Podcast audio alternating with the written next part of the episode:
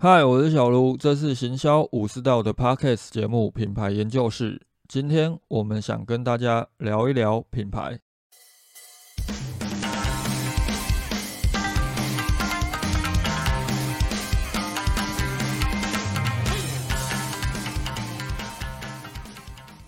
有一段时间没有来聊一聊品牌相关的问题了，其实这其实才是我目前聚焦的主要的一个工作重点。刚好前一段时间在看一本书，就是分众传媒的创办人江南春他写的《人心红利》，然后他在书中提了一个还蛮有意思的一个问题跟案例，他就有提到，哎，很多人看到 Nike 在主打呃 Just Do It，就是觉得哎这种价值观型的标语很帅，就是也希望能够跟 Nike 一样，所以通常就会用价值观型的标语呃来作为自己的品牌 slogan。这样的一个标语哦，又或者我们称它叫 slogan，那我个人比较倾向于称它叫做一个品牌的定位符号。到底有什么问题？最大的问题就在于说，呃，并不是所有的企业都撑得起这样的价值观型的标语。当你会觉得 Nike 用 Just Do It 很有用，那是因为那是 Nike，它可能已经有有一个很长时间的一个市场的累积，加上它本身就是球鞋这个。品类当中的龙头，它它就是一个顶尖，所以当他去诉求一个价值观型的标语的时候，它可以打动人。但是如果你不是像 Nike 一样这样的一个龙头，有具备这样一个龙头定位的话，很可能当别人在诉求这样的一个品牌标语，对他对消费者来讲是一种价值观的阐述，但是对你来说，可能你你就只会被消费者当做哦你在讲干话。这样的一个问题哦，我们在先前呃探讨那一个品牌定位的时候，其实我们就有提过啊。刚好针对 Just Do It 这个案例哦，先前我在呃混沌大学有听到那个天图资本的冯卫东有讲了一个故事。这个故事其实还蛮有意思的，就是有一次他看到他朋友穿了一双 Nike 的鞋，他朋友其实很常在买 Nike 的鞋，于是他就很北蓝，他就问他朋友说：“哎，你？”买 Nike 的鞋，是不是因为它是世界第一的运动鞋品牌，所以你才买？那这个时候，他的朋友当然不希望被当做是一个这么肤浅的人嘛，所以他朋友就回他说：“呃，你不要这样侮辱我，我不可能会因为他热卖或者是他很有名而买他的鞋，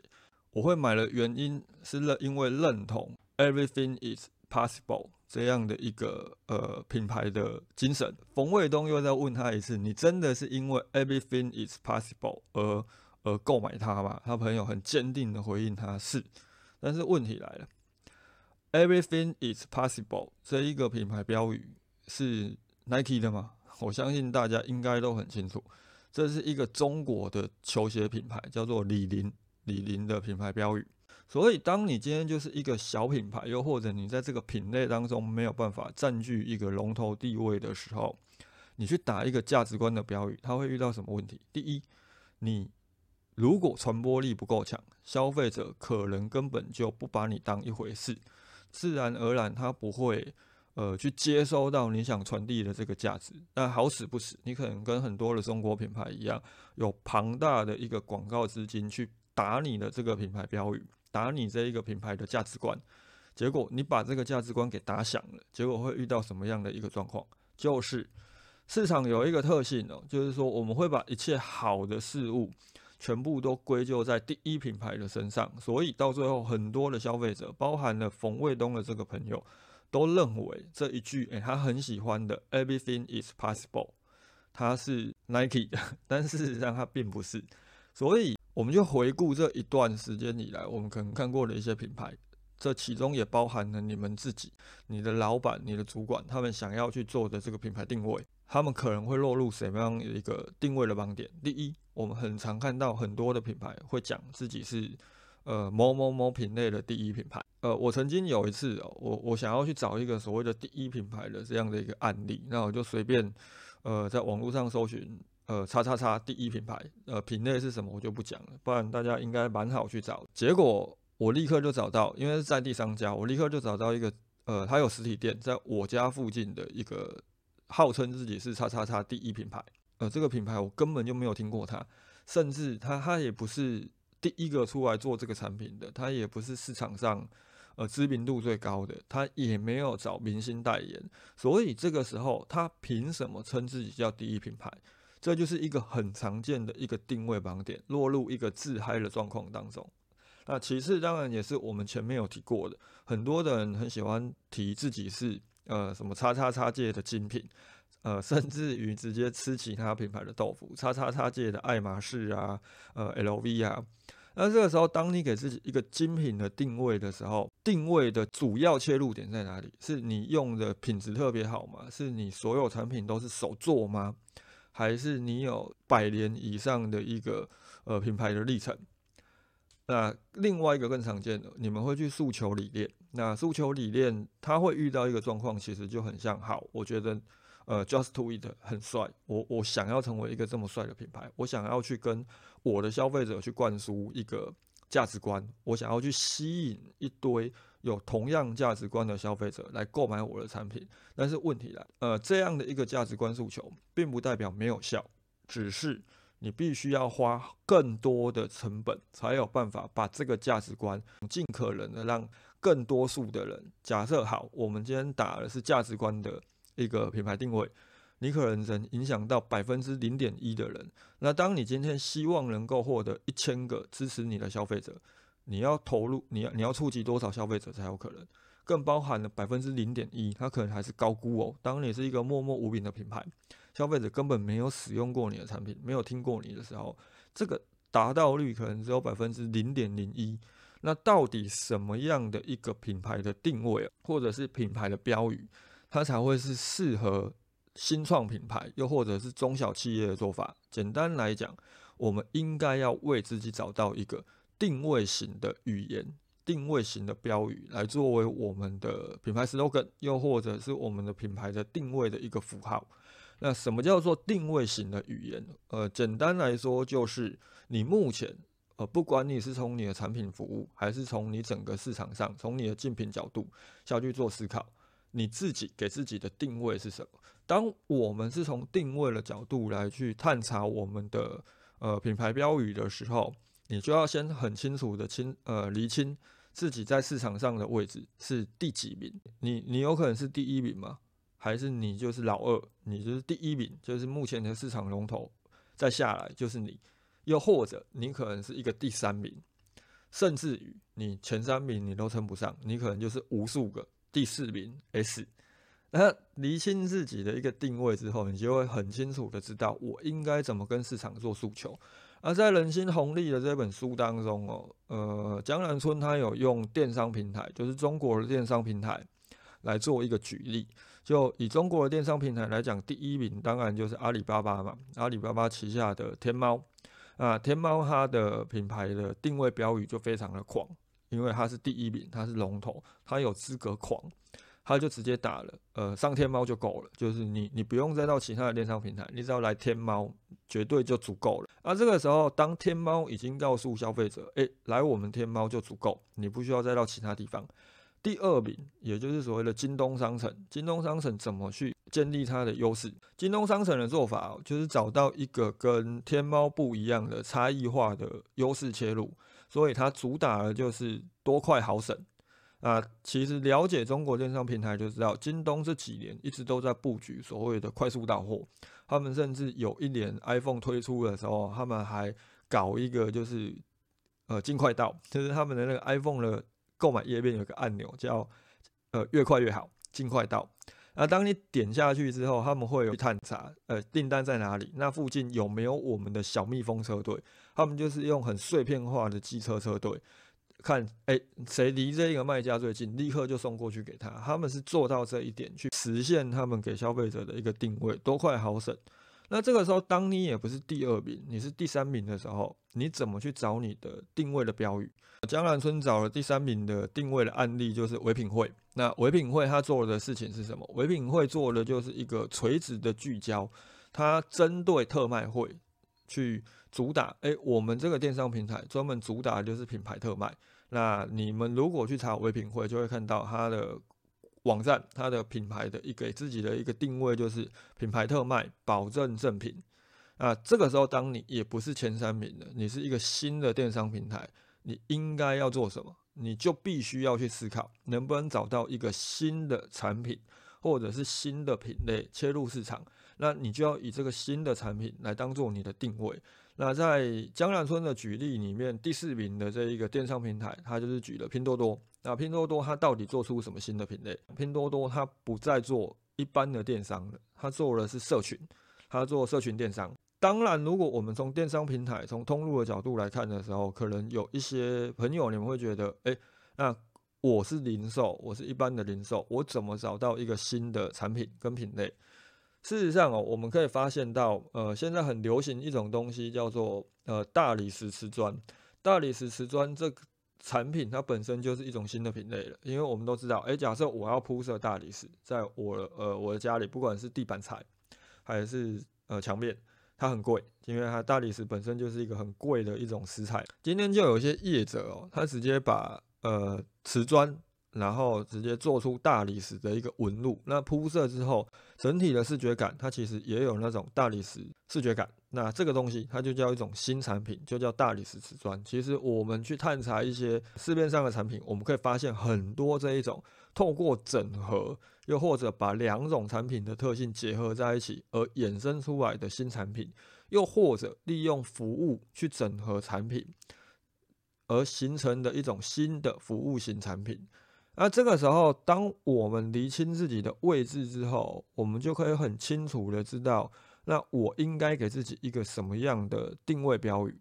就我过去帮客户做过的一些呃品牌定位，大多数都是中小企业，因为一般来讲，如果你已经是一个知名品牌了，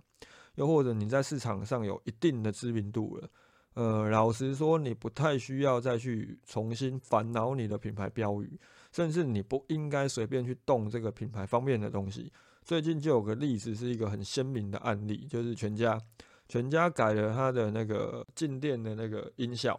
呃，立刻就引起了大量的讨论，一堆的网友觉得，哦，就是很难听。但事实上真的是很难听吗？其实不是，那个很难听的背后，最主要的原因是因为不习惯。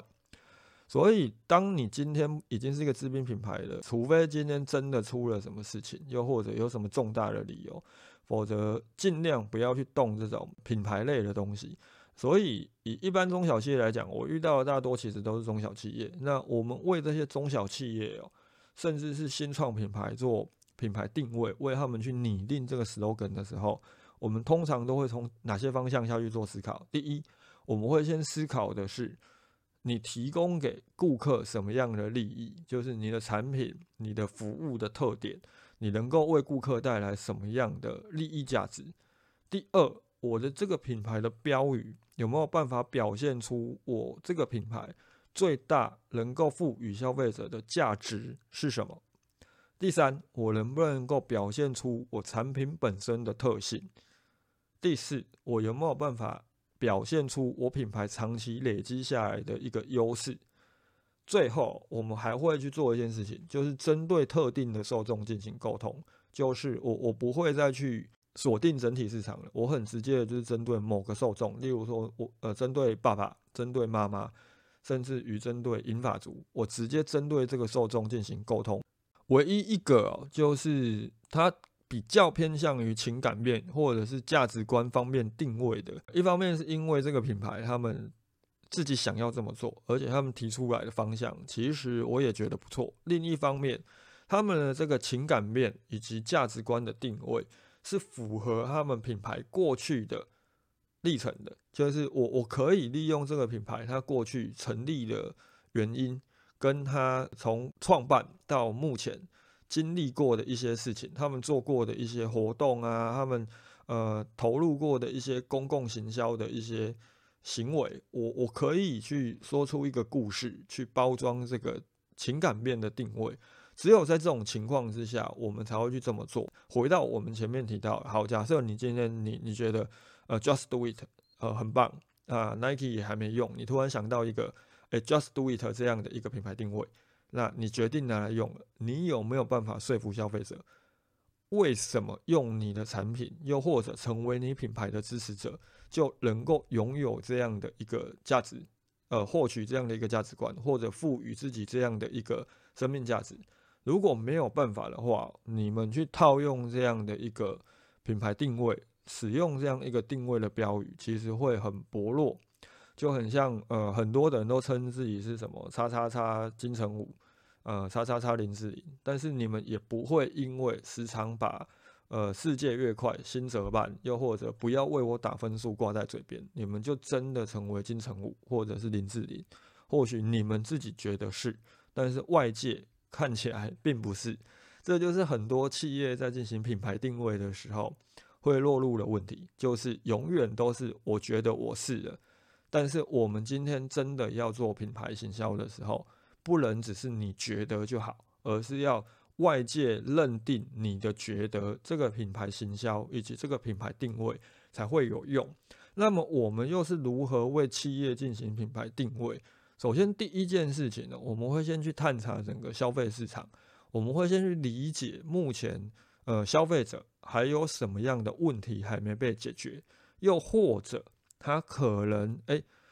消费者在购买产品的时候，他可能遭遇了哪些问题，他们可能都会怎么想，他们都会听到什么，都会看到什么，也就是我们去描绘出这个消费者的呃受众心理地图。接下来，我们会为整个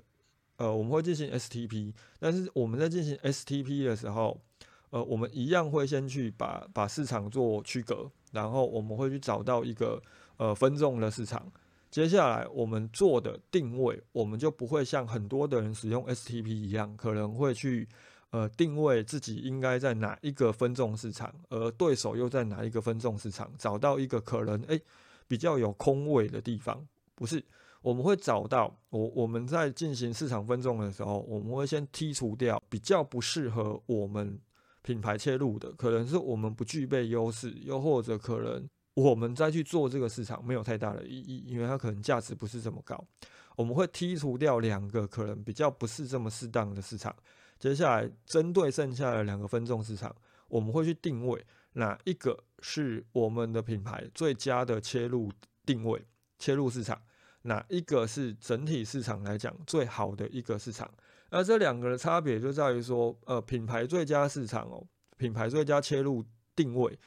它是我们可以耗费比较少的沟通成本的；而另外一个市场最佳的定位，它就是呃受众量体最大的，所以我们即便可能要投入更多的成本，但是带来的获利可能会是更加足够的。那这个就是受众的层面，找到一个我们适合切入的。又或者比较符合的，我们就会找到我们呃的主要受众跟次要受众，透过这样的方式，就会知道，诶，大概要需要投入多少的行销成本，我们要将行销成本主力放在哪一个市场上与他们进行沟通。那这一个部分是从受众的角度下去做思考，再往下，我们会进一步的去探查整个市场，探查什么？探查我们的竞品有哪一些？这个时候，我们会利用定位图。呃，定位图我们后面会去叠加 BCG 矩阵，去去找到呃定位图的四个象限，哪哪一个象限可能是 Proven Children，啊哪一个象限可能是 Superstar，呃哪个象限可能是 Cash Cow，那哪一个象限可能是 Dog，那我们要从什么地方进入市场？通常一般来说，一个新创品牌刚进入市场的时候，从定位图，不管你的横轴怎么样去做呃规划。你一定都是会从 proven children 或者是 question，呃，每个人称呼不同，又或者是 dog 进入市场。那从 dog 进入市场不代表就是不好，只是你未来可能会有很大的几率会只能往 cash cow 的方向去走。这不代表这个定位就不适合你。找到一个一个定位图的框架之后，我们也未必只会画一个定位图，因为有可能你在呃某某个，譬如说我我们去区分呃我们的品类数量。品类丰富性，横轴是品类丰富性多跟少，那纵轴就是价格的高跟低。我们可能在这个定位图里面，我我们会遇到很多的竞争者，哇，就是有一狗票的品牌都跟我们处于同一个象限当中。但是我们换另外一个属性去做比较的时候，我我们把品类的丰富性改成服务的方便性，就是诶消费者会不会很容易买到我们的商品？呃，取决于你的通路的数量。呃，你通路的布局，甚至于你有没有很多的实体店可以提供他们体验，直接购买。那当我们把品类的丰富性转换成通路的服务的方便性的时候，哎，很可能原先围在你旁边的那一堆苍蝇、那一堆呃竞品，通通就会不见了，因为他们的通路的丰富性可能没有你来的高。那透过画两到三个不一样的定位图之后，你就很清楚的知道，哎，你可能在什么样的市场竞争条件之下，你会面对了呃竞品有哪一些？下一步我们就会把这些竞品。所有的他们给自己的一个品牌的定位符号，他们的 slogan，他们的沟通的语言，通通整理出来，然后我们就会去区分，哎，这些品牌，他们都是以什么样的方式在定位自己？他们的定位式的语言是什么？呃，它到底是以产品作为沟通，还是以受众作为沟通的重点？那他沟通的是功能性的，他是做功能性的沟通，还是做情感性的沟通？像我们前面提到，像 Just Do It，它就是属于呃针对受众进行情感面的沟通。那这种价值观型的标语哦，它是我们尽量要去避开的。你们可以去做一件事情，就是你们把你们所有的竞品，目前想得到的竞品，他们的 slogan。他们的不管是你，你去搜寻他们，他们放在网站上面的那个标语，他们投广告的时候都怎么称呼自己，包含了他们的 logo 底下可能就有的那句 slogan，把他们都整理出来，然后用我们刚刚提的，就是它可它也是一个象限图，那横轴就是针对产品做沟，呃，针对产品做诉求，还是面对受众做诉求，那做的是情感面的沟通，还是功能面的沟通，你们应该会发现。多数的企业其实都是针对产品做功能面的诉求居多，所以这个定位我们普遍也都不会去寻找它、去使用它，因为它太拥挤了。太拥挤的情况之下，你会想出一个可能你的竞品已经用过，又或者放在你的竞品身上，哎，好像也没有太大的差别的一个品牌定位，这就不专属于你。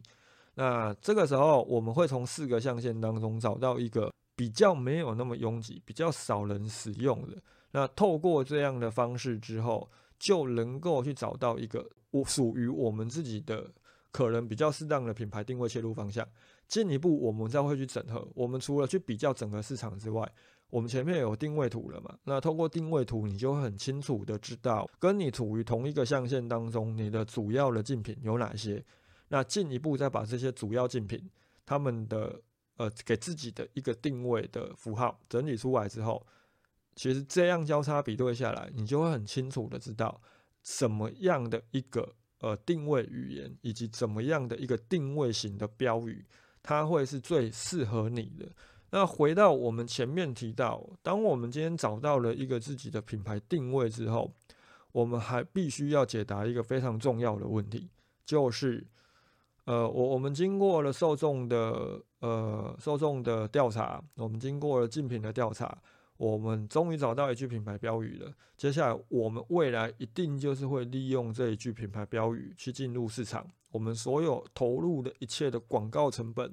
都必须要用来投资在这个品牌标语上，因为我们要让这一句品牌标语成为我们的品牌资产，就很像是 Just Do It 之于 Nike 一样。他也是花了很多的钱去投放广告，去去让大家逐渐的把 Just Do It 等于 Nike 绑定下来。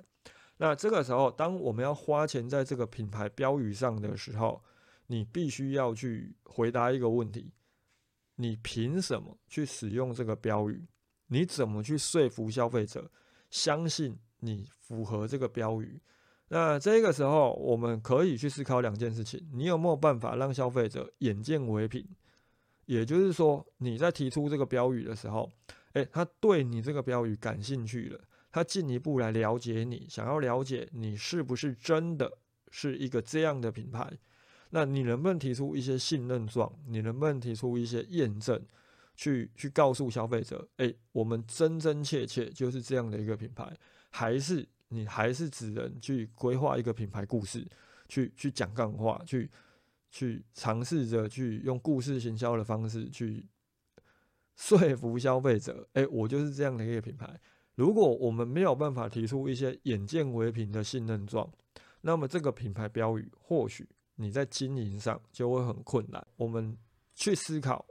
凭什么这个问题之后，你凭什么去使用这个定位之后，最终哦，你可以再自问几个问题，就是问自己几个问题，就是说，哎，我决定用这个品牌标语来当做我的品牌定位了，我们去可以去思考，哎，为什么消费者他会选择我而不选择别人？这背后的原因是什么？其实消费者为什么会选择你而不选择别人呢？这个问题其实就回归到我们前面讲的，给自己找一个好的定位。我处于什么样的位置上？为什么消费者不要去选择第一名、第二名、第三名，而要选择我？因为我的价值在哪里？我有没有提供什么样的利益？我的产品本身有没有什么样的特点？又或者我长期下来有没有累积了什么样的优势？是消费者他必须选择我，而不是选择其他人的。最终。你有没有办法扛得住这个大旗？这是一个很很重要的问题哦。我们会发现到，嗯，其实这几年，因为 Z 世代它逐渐的进入市场了，那 Z 世代它对于一些理念性的东西，呃，类似像环保啊，又或者是对于公众议题琢磨比较深的品牌，他们都会格外的有好感，所以造成了很多品牌它可能会呃扛一个大旗在自己的身上。那这个时候，你就要去思考：好，当我们今天真的用这个理念，给给自己一个这么高的一个品牌定位，我们扛下了这个大旗在身上了，你扛不扛得住？你有没有办法在未来可能遭遇某些风险，又或者譬如说，哎，突然又冒出一只黑天鹅了，不管是金融风暴又发生了，还是疫情又发生了，还是说，哎，战争开打了，你的原物料进不进来，又或者你的生产成本会提高很多的时候，你还能继续的维持目前既有的这一个呃品牌定位，你还能够捍卫住它。那如果捍卫不住了，又该如何是好？先前在课程当中哦，曾经有学员问过我一个问题，就是我觉得这问题还蛮好的，就是说他问我，呃，当有一天一个品牌呃做烂了，大家对这个品牌印象很模糊的时候，该怎么办？是不是整个打掉重来会比较好？他的两个问题其实他不是同样的问题。我当时回答他说：“假设今天有个品牌哦，它都没有被记住，对我来讲还是小事，因为既然你没有被记住，你也没有重不重来的问题，因为你你就是给自己重新换一个新的标语，那好好的针对这个标语，呃，投入行销成本，然后好好的去实践这个标语，清楚的让消费者知道你凭什么使用这个标语。”呃，消费者可能诶有所期待了，接着体验你的产品了，体验你的品牌了，也确实满足他们的期待之后，诶 o k 你你就起死回生了，因为你给自己一个新的定位，并且你落实了这个定位，所以你的品牌就会以新的面貌进入市场。那因为过去消费者对你印象很模糊，所以呃你也不用担心呃有没有做烂的问题。但是问题来了。假设你过去的品牌经营太成功了，消费者对你有很鲜明的一个印象，而且坊间整个市场上都已经清楚了把某个很伟大的理念或某一个大气连接在你的身上，然后接下来，呃，你可能因为某一些小小的缺失，又或者你犯了某些错，